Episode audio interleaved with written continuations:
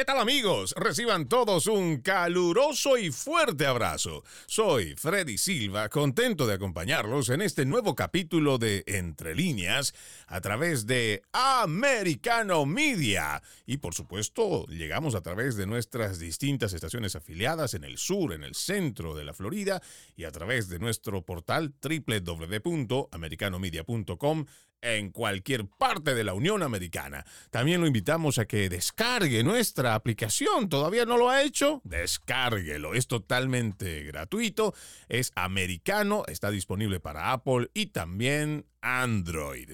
El día de hoy estaremos hablando sobre la escalada de violencia y saqueos en las ciudades como Chicago, Nueva York, California, solo por mencionar algunas, pero cómo, a pesar de esto, hay políticos, en su mayoría demócratas, que salen a defender a quienes provocan el caos y la anarquía y por supuesto yendo en contra de algunos agentes de la policía que lo único que buscan es tratar de contener y controlar esta escalada de violencia y saqueos. Para hacer un análisis sobre este tema planteado, hoy hemos invitado a Alex Zunca, es un ex oficial de la policía de origen argentino radicado en el área metropolitana de Washington, D.C. Funge como director de Faith and Blue, una organización que reúne a iglesias, la policía y la comunidad a nivel nacional. Es también director de asuntos internacionales de Hispanic National Law Enforcement Association. Qué gusto tenerte siempre. Bienvenido, Alex. Freddy, siempre un placer poder hablar contigo y bueno, traer a nuestra comunidad, no solamente en los Estados Unidos, pero también a través internacional, de bueno, lo que va sucediendo y, nos va afectando sin color político, nos afecta a todos por igual. Qué verdad esto que tú mencionas, porque cuando se trata de seguridad, independientemente que una persona sea demócrata, sea republicana, sea del centro, de cualquier partido, cuando a un familiar o a esa misma persona lo agarran en la calle o le terminan saqueando su negocio, ahí ya no importa si tienes una inclinación o no política, porque el crimen realmente no distingue de nadie y cuando te toca a ti, pues lamentablemente esto lo tienes que padecer, pero esto tiene un origen. Creo que es importante irlo hablando, Alex, y hay que decirlo creo que con mucha franqueza, porque si no lo hablamos de esta forma, entonces no vamos a poder enfocar el problema como tal. Hemos visto cómo esta escalada de violencia también se produce en la medida que los políticos en vez de hacer que existan penalidades o responsabilidades por los actos que realizan estos delincuentes, porque no tengo otra palabra como llamarlo, lo que hacen es reducir las penas, las condenas, incluso si la gente tiene un problema social, económico, no puede pagar una fianza, no tiene dinero cash, como es una ley que tienen allá en Illinois, entonces esta persona que ha cometido un crimen no es llevada a la justicia o no está puesta tras las rejas como debería de hacerlo. Y esta, esta manipulación del sistema de justicia, de las condenas, muy flaco favor le está haciendo a la seguridad en las ciudades y por supuesto a los agentes de la policía que lo que tratan es poner orden. Es así, Freddy, no lo puede describir de mejor manera. Esta es la realidad estamos sufriendo todos uh, en esta situación que no, no, no se entiende de cómo eh, un país que siempre la ley y el orden ha, sido lo que nos ha enamorado a todos los que yo llegué ya a este país hace casi 40 años y eso fue lo que me enamoré, ¿no? Yo vine del ejército de Argentina y vi aquí el patriotismo, el amor, el respeto, los valores y hoy a mis 65 años y con un nieto de 5 años me pregunto, digo, ¿qué país le estamos dejando a, las nuevas generaciones? Porque es, es, increíble todo lo que vemos todos los días, eh, el ataque, eh, y eso lógicamente como organizaciones de policía lo hablamos todo el tiempo y nos preocupa, ya te lo he dicho en otra oportunidad, eh, el diciembre del año pasado pues, nosotros perdimos el 30% de la fuerza policial en el estado de Maryland y así va pasando Washington DC, uh, y, lógicamente se han ido oficiales que tal vez deberían irse, que ya estaban con sus años, pero yo te puedo asegurar que la mayoría de esos oficiales eh, se han retirado y han dejado de servir una fuerza que ellos amaron, sirvieron, protegieron. Uh, y, y, la razón, cuando hablas con estos oficiales, te dicen, no, ya yo no puedo con el sistema, no, ya es como que nosotros ahora pasamos a ser el enemigo y justamente, Freddy, eso es lo que aprovecha el crimen, porque lo que quiere el crimen es que no, no nos hablemos, ¿ok? Y, y los sectores políticos en los Estados Unidos, día a día, abren más esa grieta, si le quieres llamar, esa brecha, entonces, lógicamente, el crimen se siente fortalecido. Dice, yo estoy impune, nada me va a suceder. Claro, y eso hemos visto durante las manifestaciones en el 2020. Black Lives Matter salió a las calles no un día, no tres, no una semana, fueron meses en varias ciudades donde hicieron quema de propiedad pública y privada, saquearon las tiendas, hicieron, bueno, golpearon a las personas que no estaban a favor de su lucha, de su reivindicación. Incluso hemos visto cómo a gente que estaba simplemente almorzando con su familia en un restaurante, ellos fueron y les hacían jurar lealtad a Black Lives Matter y a los que se negaban, se resistían, los golpeaban. No hay gente que esté arrestada en relación a eso, pero nosotros podíamos ver que ha ido aumentando o que la escalada de violencia comienza ahí, precisamente porque en vez de buscar que enfrenten responsabilidades por sus actos, lo que se ha hecho es más bien darles impunidad. Por ejemplo, hace unos días nada más yo a través de mis redes sociales mostraba videos de cómo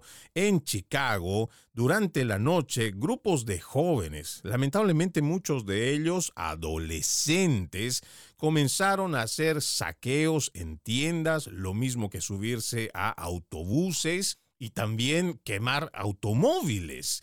¿Qué es lo que sale a decir el recientemente alcalde electo de Chicago, Brandon Johnson? Aquí tengo el artículo de el New York Post y esto quiero por eso y citando lo que dice para que usted no vaya a pensar que esto es simplemente algo que a nosotros se nos ocurre decir porque pensamos que así nomás son los demócratas. No, esta es la respuesta que dio el alcalde electo Johnson, que es un demócrata progresista, es ex organizador del sindicato de maestros, que fue elegido alcalde a principios de mes. Él emitió un comunicado. Escuche lo que dijo. De ninguna manera apruebo la actividad destructiva que vimos en el loop y la orilla del lago este fin de semana. Es inaceptable, no tiene cabida en nuestra ciudad. Sin embargo, y escuche esto, amigo oyente, sin embargo, no es constructivo demonizar a los jóvenes que de otro modo se han visto privados de oportunidades en sus propias comunidades.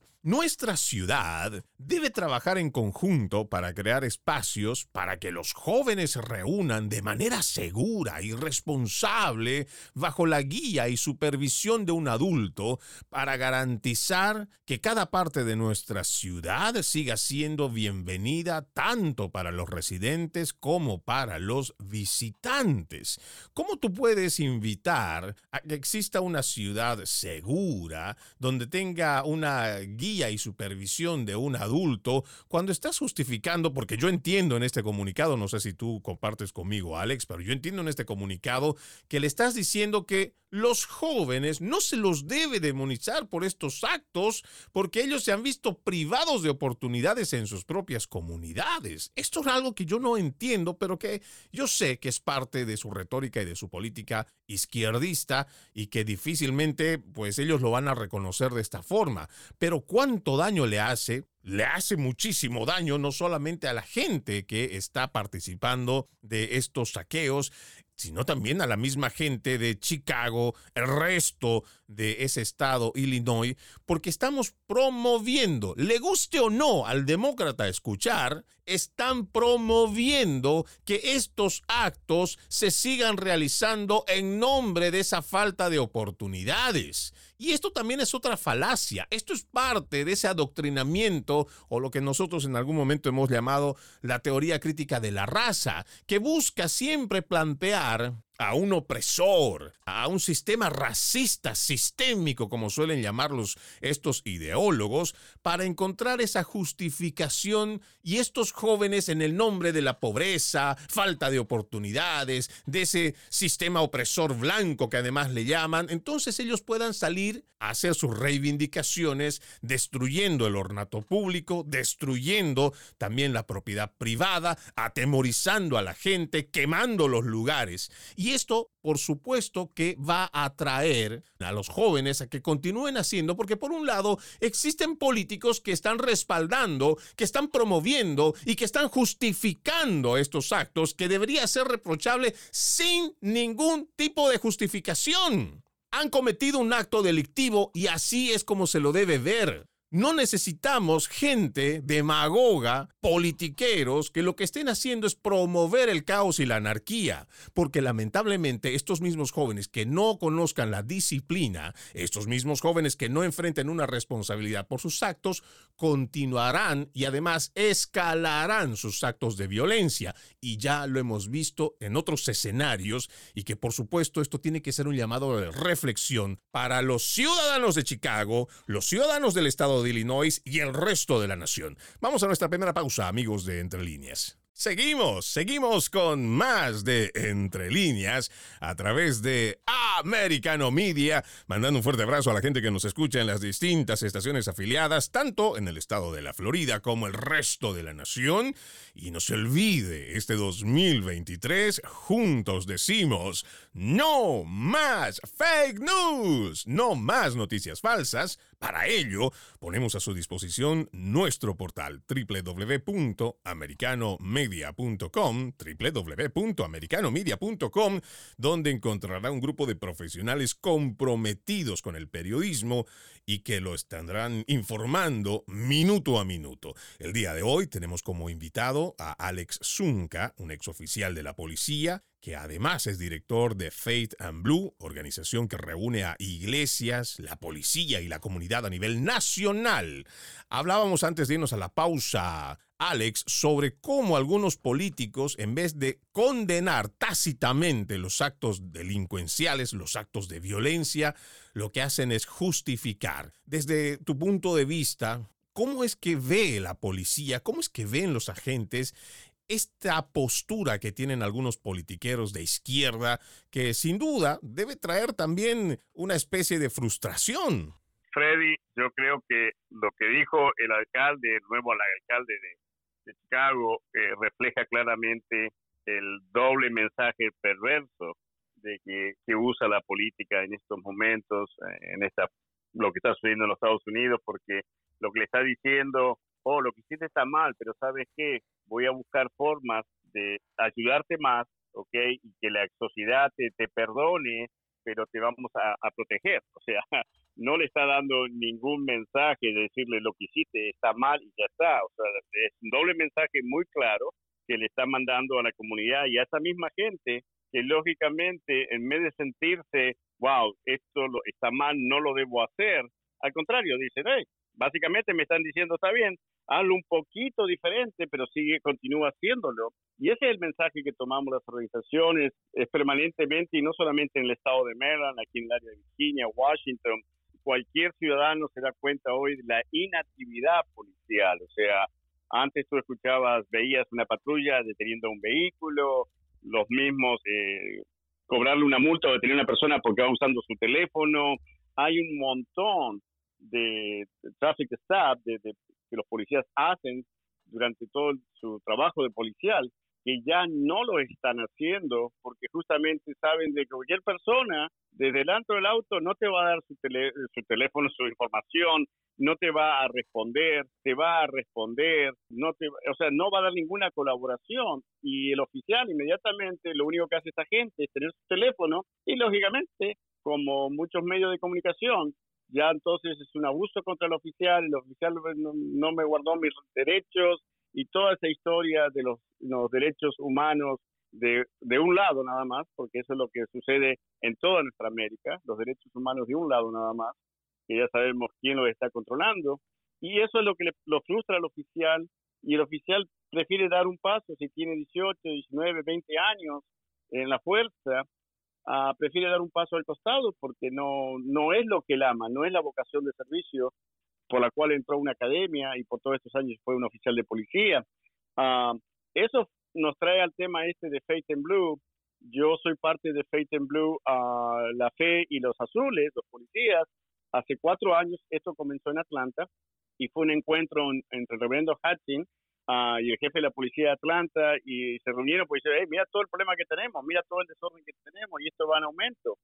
Y por eso se creó esta iniciativa nacional que yo le agregué la comunidad, porque básicamente es Faith in Blue, pero yo ahora acabo de abrir dos capítulos en, en Latinoamérica, El Salvador y República Dominicana, donde básicamente lo que estamos haciendo desde las iglesias, la policía y la comunidad es tener un diálogo de sentido común, Freddy, no contaminado por ninguna injerencia política. Las iglesias, los policías y la comunidad tenemos que sentarnos, escucharnos, escucharnos. Basta que nos estén dividiendo porque, como lo dije en la tanda anterior, eso es lo que el crimen quiere y es lo que está haciendo y le estamos facilitando que ellos sigan siendo los dueños de nuestras, nuestras calles y nuestras comunidades. Claro, porque aquí uno se pone a pensar, ya fuera de cualquier tinte o color político, el momento que tienes un hijo, que tienes un nieto, que tienes una hermana, que tienes a tu mamá, que tal vez no tiene un vehículo para transportarse, o como los estudiantes que una vez que se bajan del bus escolar caminan un bloque, dos bloques, algunas cuadras, y que eh, pueden estar en ese pequeño tramo pueden ser víctimas de esta delincuencia. Y es ahí donde ya el color político otra vez ya no nos importa. Pero nosotros eh, también tenemos que reconocer que este esfuerzo que ustedes están haciendo con Faith en Blue y que además es entre la policía, las iglesias y ahora las comunidades, que hay objetivos que son comunes y que estos objetivos comunes también deben involucrar a esta misma ciudadanía. Dentro de lo que ustedes realizan, Alex, ¿qué es lo más difícil para que el vecino, no sé, el primo, el amigo, el que está viendo que en ese barrio están traficando drogas, que algunos están manejando armas y se supone son jovenzuelos que no deberían tener pistolas? ¿Por qué es tan difícil involucrar a, a toda la gente a que forme parte de esta lucha contra la criminalidad? Uh, está creciendo. Mira, yo ahora tuve una, experiencia muy, muy positiva en República Dominicana. Logramos que el gobierno de República Dominicana, a través del ministro de Deporte y Recreación, declare y, y, y, los, y saque desde abajo, desde el tabú, eh, el autismo. Okay? Uh, logramos, eh, Fate Blue fue uno de los promotores de eso en República Dominicana, uh, y logramos crear la conciencia de lo que es un niño autista. No, para no salirnos del tema, pero lo que te quiero decir, esas son las cosas que Faith in Blue está logrando. Nosotros mandamos cantidad de contenedores uh, con ayuda humanitaria, camas hospitales, bueno, sillas de rueda. Uh, eso lo estamos haciendo a través, nosotros recolectamos las sillas de rueda, las sillas de rueda las mandamos a una prisión en Tennessee, los prisioneros las reparan, las acondicionan y esas sillas de ruedas se son enviadas a El Salvador. Esto es ya una tarea de 10, 15 años pero ahora a través de Faith and Blue, o sea, lo que estamos haciendo es buscar ese diálogo, ese sentido común uh, de entendernos, y, lo voy a seguir repitiendo, que no puede haber colores políticos, porque cuando mi nietito baja en base escolar o va el año que viene, que va a ir ahí, él no baja con un cartelito, yo soy republicano, demócrata o independiente. Y el crimen está listo para darle fentanil, está listo para, como tú dices, golpearlo, para las pandillas llegarles y decirle, hey, mira, si no eres parte de nosotros vas a estar en problemas. Entonces, Faith in Blue, yo creo que es mi última etapa activa de mi vida, me ha llegado al corazón y yo entiendo que es, es la forma. Hay muchas organizaciones, Freddy, hay muchas fundaciones, uh, y en eso aplaudo al, al, presidente Bukele de El Salvador. Hay que revisar también muchas organizaciones y fundaciones, cuáles son los objetivos, si realmente cumplen los objetivos de una 501c3 o lo que sea, porque hay muchas organizaciones que se han volcado y están ganando millones porque tienen una cobertura, pero lo que están haciendo es política desde eso, ¿no es cierto? Entonces, yo creo que Faith Blue está despertando ese diálogo que nos hace falta a todos, pero lógicamente el, tema uh, de la inseguridad en los Estados Unidos uh, está desbordado. Honestamente, lo que nos está pasando en las fronteras, algo que queremos hablar contigo, que, es, que a mí me preocupa hace mucho tiempo, el tráfico de órganos, la prostitución, el tráfico humano, uh, eso está, está desbordado. Y, yo conozco a Alejandro Mayorga, eh, porque él ha estado en nuestras reuniones, y, y, yo veo un Alejandro Mayorga diferente en este momento. O sea, era una persona que cuando estaba con nosotros y en otras posiciones, estos temas eran, él los asumía y los criticaba. Y ahora veo como una sumisión de, de decir todo está bien cuando todo está mal.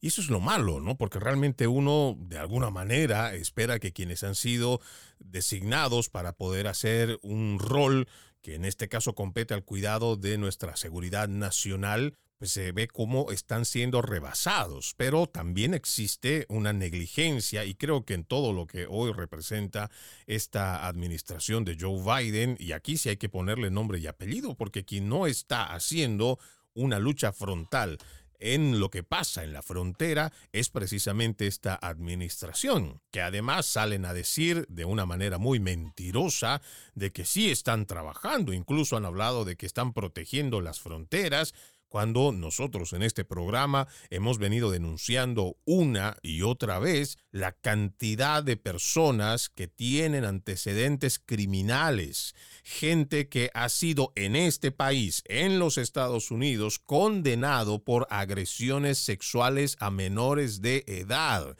personas que después de haber cumplido su condena son deportadas y otra vez vuelven a través de esa frontera a continuar delinquiendo. En este mismo programa vamos a seguir enfatizando el tema del tráfico de drogas porque nos parece que estos son datos que son muy alarmantes.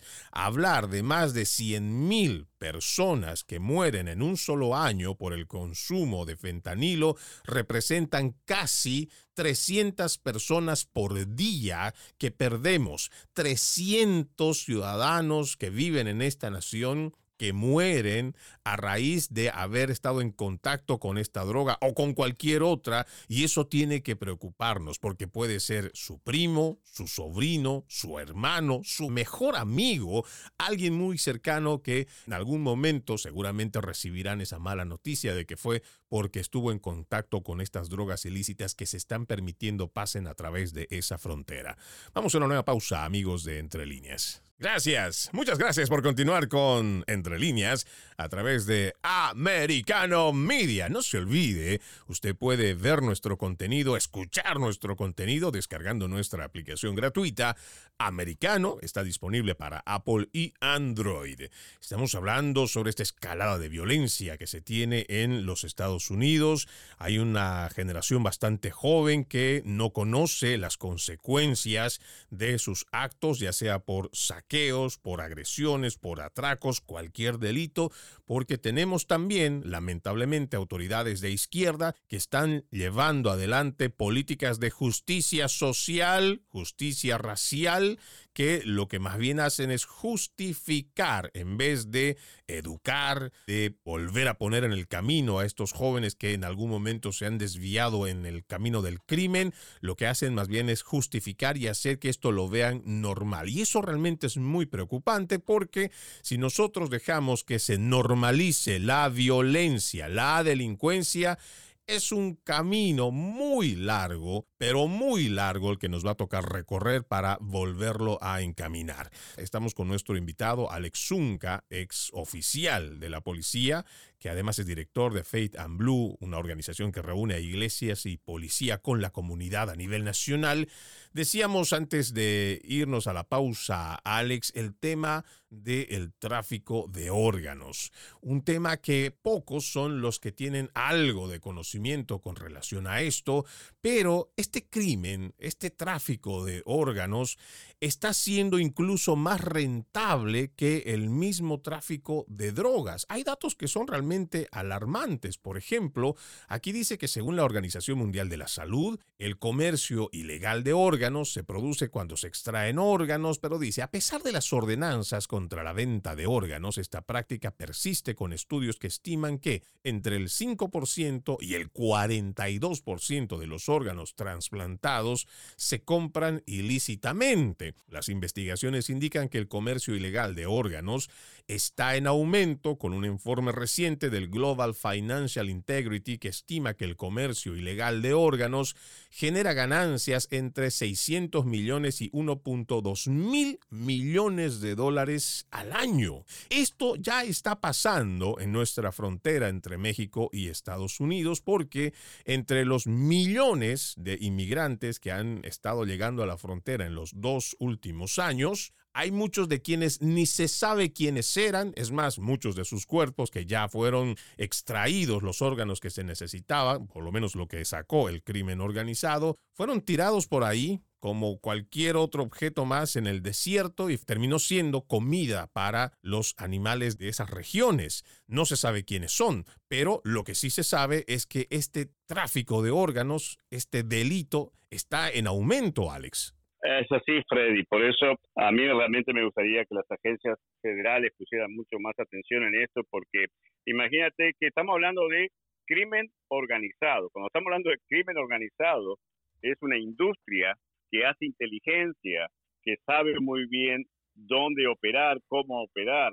y eso es lo que está pasando. Imagínate que hay mucha gente que no saben cómo están llegando, niños que están llegando solos. Entonces, el mismo coyote ha cambiado un poco el negocio, el mismo narcotraficante, porque antes era pasar droga. Pero ahora yo puedo hacer un estudio en un barrio de Guatemala a una familia, un chiquito blanquito o lo que fuera, hasta lo puedo yo decir a los papás que lo vamos a llevar a hacer un examen médico, que lo estamos ayudando, soy una organización, una fundación, que los voy a ayudar. Y después que yo conozco más o menos el estado de salud de la persona, especialmente niños y jóvenes, entonces yo les digo, miren, si ustedes quieren, nosotros les podemos ayudar, le podemos dar dinero y lo vamos a pasar a los Estados Unidos porque es fácil pasarlo a los Estados Unidos. Pero ¿qué pasa? En el trayecto, ese joven, esa criaturita, desaparece y en política criminal, si no tienes cuerpo, no hay crimen. Y eso es algo que está pasando muy, muy fuerte y es lamentable que ningún medio de comunicación grande, digamos, ¿no? como puede ser Washington Post los grandes medios que conocemos por años, no hagan una investigación sobre todo ese crimen que está sucediendo diariamente, el ingreso del fentanyl, ¿ok? Hay gente que tú dices, oh, yo pagué 10 mil dólares para venirme a los Estados Unidos. ¿Y quién le dio ese dinero? ¿Y qué trajo esa persona? Sí, porque le dieron 10 mil dólares, pero ¿qué es lo que trajo esa persona? Okay, o sea, no es tan difícil. Hoy contamos con la tecnología, reconocimiento facial, todo. Tenemos una tecnología tremenda disponible. Tenemos relaciones con estos países, ¿ok? O sea, si quieres buscarle la solución, Freddy, uh, no es tan difícil. Claro, y además yo pienso que también esto parte porque para algunas personas, o por lo menos eso es lo que yo tengo como experiencia con algunos colegas, quienes dicen, pero es que eso es un mito, realmente no hay datos. Y claro, es que tampoco hay datos porque este crimen se puede ocultar desde ese principio que tú indicas que sin el cuerpo no hay delito. Y claro, muchos de estos cuerpos desaparecen en el desierto, muchos de estos cuerpos incluso son incinerados. Hemos visto cómo el crimen organizado, los cárteles del narcotráfico se las ingenian, ellos tienen turriles donde tienen una cantidad de ácidos que están ya diluidos en, en ese turril, simplemente van y tiran los cuerpos, esos cuerpos se diluyen, ya no hay rastros de ese delito, pero hay una realidad. Existen personas que lo están comprando, que están pagando un alto precio y que están, claro, ellos están salvando su vida a costa de otra. Freddy, e, ese es el punto y eso es lo que me duele. Ah, cuando yo comencé mi trabajo para Argentina contra crimen y drogas, eh, no acuérdate, uno de los grandes carteles de la droga que todo el mundo lo sigue venerando, Diego Maradona. Él era el cartel, él fue, hasta yo en el momento en el año 97, junto con él, salimos a decir Sol sin drogas, ¿ok? Sol sin drogas, y yo estaba con la Embajada de los Estados Unidos. Acuérdate que yo no fui guardaespaldas de Madonna o David Copperfield, era parte de un trabajo con la DEA en ese momento, pero una DEA diferente, una DEA que realmente trabajaba en, en detener el tráfico de drogas. Hoy ya eso no existe. Y, lo que pasó con Diego Maradona, los carteles le pagaron y lógicamente yo me echo el odio de los argentinos cuando digo esta verdad, pero Diego Maradona fue el cartel principal del narcotráfico, ¿ok? Toda la vida. Y lógicamente, ¿quién más lo cuidaba? Los hermanos Castro, ¿ok? O sea, todo se relaciona, no es tan difícil, Freddy, hacer uno más uno, dos. Y cuando hicimos ese programa tan famoso que gastaron millones el gobierno de Argentina, año 97, Sol sin drogas, ya para el 2000 era todo lo contrario, era la noche llena de drogas, porque uh, personas que armaban eh, lugares de tener eh, personas con adicciones y el gobierno le daba en esa época, Freddy, mil dólares por niño que tenía una adicción y el mismo que lo iba a curar lo estaba drogando. Y eso es una vergüenza en Argentina, pero eso ha pasado eh, y sigue pasando. Entonces, lo que no entendemos, yo a veces me hablan del FBI, la DEA, todo, todo eso ha cambiado muchísimo. Yo tengo 30 años y, he visto cuando realmente eran oficiales federales y ahora parece, no sé, parece que lo, lo, lo llevan para donde por donde el sector político quiera. Wow, y esa revelación que nos haces, y hay que también considerar que tu experiencia es la que habla, donde seguramente muchos, me incluyo, desconocemos cómo este tráfico ha sido tan grande. Hablo del tráfico de drogas, que además ha estado a la cabeza de uno de los futbolistas más grandes de la historia, Diego Armando Maradona, pero que su inclinación por los comunistas, más allá de la parte ideológica, tenía que ver con el narcotráfico. Mira, Diego, eh, ya te digo, a mí me dio las grandes alegrías de mi vida, no puedo ser hipócrita. Yo lloré, grité eh, cuando era joven y, Diego daba esas alegrías, pero Diego es una persona, era una persona con muchos problemas y bueno, y, y se vendió siempre al mejor postor, lógicamente, porque te digo, cualquier persona que con ama el fútbol me va a insultar, me va a atacar, pero la, la verdad yo la viví al lado, al lado de cuando el gobierno de Argentina nos dijo, ah, bueno, con la DEA vamos a trabajar y vamos a lanzar un programa que se llama Sol sin drogas, la formación de 10.000 líderes, eran unos médicos que hicieron, hicieron clínicas de rehabilitación y lo que era puro lavado de dinero, porque eso es otra parte del crimen organizado, era puro lavado de dinero y ya te digo, lo que hacían, vendían la droga libremente para que tú después tú vayas a esas clínicas supuestas de rehabilitación y, y todo el mundo en silencio. Y hasta el día de hoy la gente dice, Diego es un ídolo. Fue un ídolo, pero fue un narcotraficante. Y claro, eso tiene que pesar, por supuesto, en aquellos que, como también tú en tu juventud, han hecho de esta persona un, un, ídolo. Algunos decían que era su Dios, incluso tienen altares.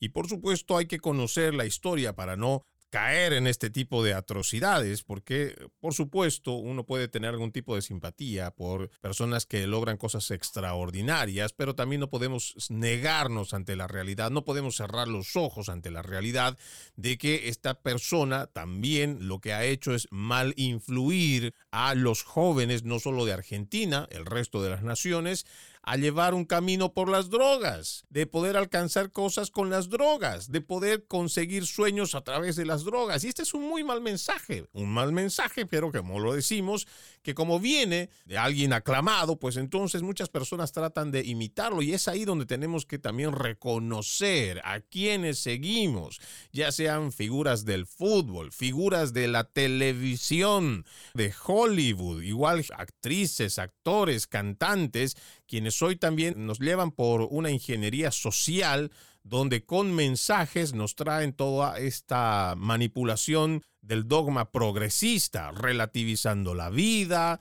haciendo, como también estos políticos de izquierda, justificando a quienes cometen actos delictivos. Vamos a nuestra última pausa, amigos de Entre Líneas. Gracias, gracias por continuar con Entre líneas a través de Americano Media y las distintas estaciones afiliadas que nos escuchan a través de cualquier parte de la Florida y en el mundo a través de nuestro portal www.americanomedia.com www.americanomedia.com El día de hoy tenemos como invitado a Alex Zunca. Él es un ex oficial de la policía de origen argentino, radicado en el área metropolitana de Washington, D.C. Es director de Faith and Blue, una organización que reúne a iglesias y la policía y la comunidad a nivel nacional y estamos hablando sobre el tema de la violencia, los saqueos, también cómo los políticos lamentablemente en vez de luchar contra esta delincuencia, más parece que la promovieran. Y cuando hacemos un enfoque detallado, Alex, no sé si compartes conmigo esta visión, Las ciudades demócratas, hablamos por ejemplo de Nueva York, hablamos igual de Chicago, lo mismo que las ciudades de Los Ángeles, San Francisco, en realidad todo el estado de California y otras como también Washington, D.C., el área de donde tú estás, el crimen, como algunos tratan de decir, algunas estadísticas, ha rebajado en ciertos años, pero lo que estamos viendo es al contrario. Y esto parte no solo de esas políticas que se tienen, sino también que existe dentro de la sociedad factores que son muy importantes que no se habla. Por ejemplo, la ausencia de los padres en la familia. Muchas veces lo hemos dicho también y no tenemos temor de decir que nosotros somos seguidores de Cristo. La palabra también ha salido de estas familias y existe una ausencia por la moralidad. ¿Cómo ustedes ven desde la organización de Faith and Blue que esto puede ser revertido? Bueno, Freddy, esa es una de las cosas que ahora los pastores, y como tú bien dices, yo creo en Dios Padre, a mi hermano y Salvador Jesús, y el Espíritu Santo, y hasta ahí llega mi, mi relación. Yo tengo una relación con Dios, ¿ok? Y trabajo en sus obras, en lo que yo pueda hacer, pero no estoy suscrito a la Iglesia Católica, a la Evangelista, ¿ok? Porque yo creo que cuando todos nosotros, ciudadanos de este mundo, nos hacemos un corte en un brazo, el dolor es igual para todos y la única sangre que fluye de ahí es, tiene del mismo color. Entonces yo parto de ahí que no hay diferencias y, Dios en ninguna parte nos divide. Pero lógicamente, volviendo al tema que iniciamos esto, ese alcalde en Chicago con ese doble mensaje, ah, no, lo que estamos hablando ahora también de mi querida Argentina, donde el doble mensaje político y el lavado de dinero. Entonces, por un lado te dicen, eh, no, nosotros en Argentina decimos una de cal y otra de arena, ¿no? Entonces la política te dice por un lado, oh, eso está mal, pero por otro lado, no, síguelo haciendo que vamos a buscar formas sociales de entenderte, o sea, es como que nosotros criminales tenemos que pedir perdón. Por eso te digo, o sea, yo sigo y estoy trabajando muy cercanamente con la administración de El Salvador, con Bukele, y, y la gran preocupación política, inclusive aquí en los Estados Unidos, porque Bukele está despertando muchas pasiones y, y, mentes, ¿ok? Uh, yo no sé si será 100% real Bukele, pero lo que él está haciendo está creando a las personas y lo que nosotros buscamos a través de Faith in Blue y, y, nos pasa con las iglesias. Las iglesias están en un permanente ataque. Hay un ataque directo a nuestra fe, a nuestros valores, Freddy, que no se puede negar y no solamente en los Estados Unidos, globalmente. ¿okay? Entonces, si seguimos en este tren, uh, es como si estuviéramos todo arriba del Titanic, nos va a pasar lo peor. Ahora, tú mencionas al presidente de El Salvador y él en una entrevista con Tucker Carlson de Fox News él hablaba que esto tiene que ser premeditado, esto no puede ser casual, porque hay intereses para destruir desde adentro a los Estados Unidos. Voy a tratar de parafrasear, esa es una entrevista muy interesante que ya pasó el, año pasado y que él mencionaba, el presidente de El Salvador decía, ¿cómo entiendes tú que los políticos, en vez de poner tras las rejas a los criminales, les reduzcan las condenas? ¿Cómo entiendes tú que esas personas que deberían ser castigadas, más bien tengan más impunidad y tengan más libertad? Y él no estaba equivocado. Parece que aquí dentro tendríamos a los enemigos quienes están decididos a destruir.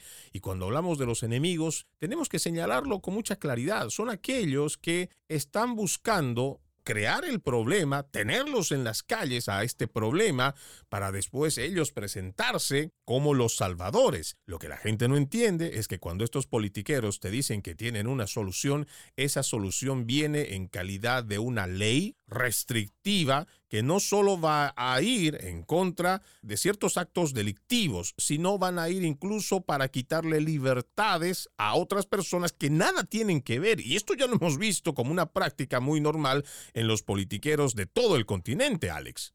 Mira, yo me pasé mucho tiempo en inteligencia. Ah, yo estaba en el ejército de Argentina, jovencito, sargento paracaidista, pero mi división era una división de inteligencia y yo lo digo orgullosamente, yo combatía el comunismo en los 70, okay, y por eso creo que fue una razón que cuando todo terminaba y después lo de las Malvinas, me, di, me vine a esta nación, porque yo combatía el comunismo, okay, yo combatía ese ejército revolucionario del pueblo, y tienen ese lindo cuento que te cuentan, que te enamora, como esa gente que sigue enamorado de un asesino como fue el Che Guevara, pero lo que tú dices es lo que los jóvenes consumen, o nos consumen, los chinos están metidos, los rusos están metidos. La caída de los Estados Unidos eh, no va a ser a través de un combate como vimos en la Primera Guerra, en la Segunda Guerra Mundial. Los enemigos externos de los Estados Unidos e internos ah, están debilitando las bases fundamentales de esta nación, o sea que cuando nos querramos dar cuenta y reaccionar va a ser muy tarde porque le estamos dando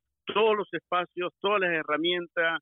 Yo lamento muchísimo y celebro medios como el de ustedes, pero tenemos que pensar que esta nación está en momentos finales si no reaccionamos, Esto es muy preocupante. A mí siempre me ha llamado a la reflexión cuando veo estas noticias, cuando veo las cifras, cuando veo cómo esta gran nación esa nación que a mí me enamoró y de la que tú hablabas, a mí me impactó el primer día que llegué como esta era una nación que respetaba las normas. Me pasó en Nueva York que me quedé muy asombrado.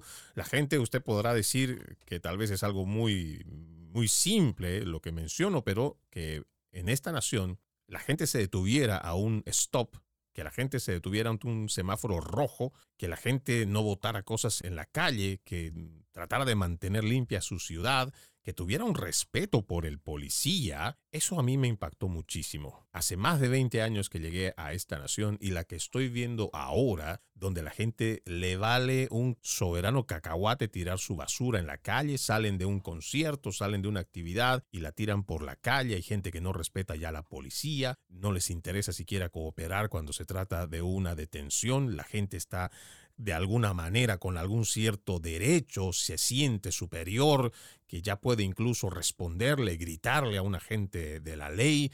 Y hay muchas de estas cosas que hoy puedo ver con mucha tristeza, que es otra nación la que estamos viendo y como lo dice nuestro invitado, Alex Zunca, si nosotros no reflexionamos ahora, si nosotros no nos damos cuenta de que en el sistema de respeto a la ley, el respeto a la autoridad que está designada por la ley. Si nosotros no transmitimos las sanas tradiciones, el respeto en la casa, también la autoridad, si nosotros no velamos por esta nación, la pregunta que todos deberíamos hacernos, si esta nación cae, si este gran país termina consumiéndose por todas esas políticas e ideologías progresistas, marxistas, de izquierda, si esta nación cae, ¿a dónde nos vamos entonces? ¿Vamos a regresar a nuestros países donde están gobernando en la mayoría sistemas socialistas, opresores, dictatoriales? ¿Será que nosotros vamos a tener esa opción de regresar a ese lugar de donde alguna vez dijimos no era seguro?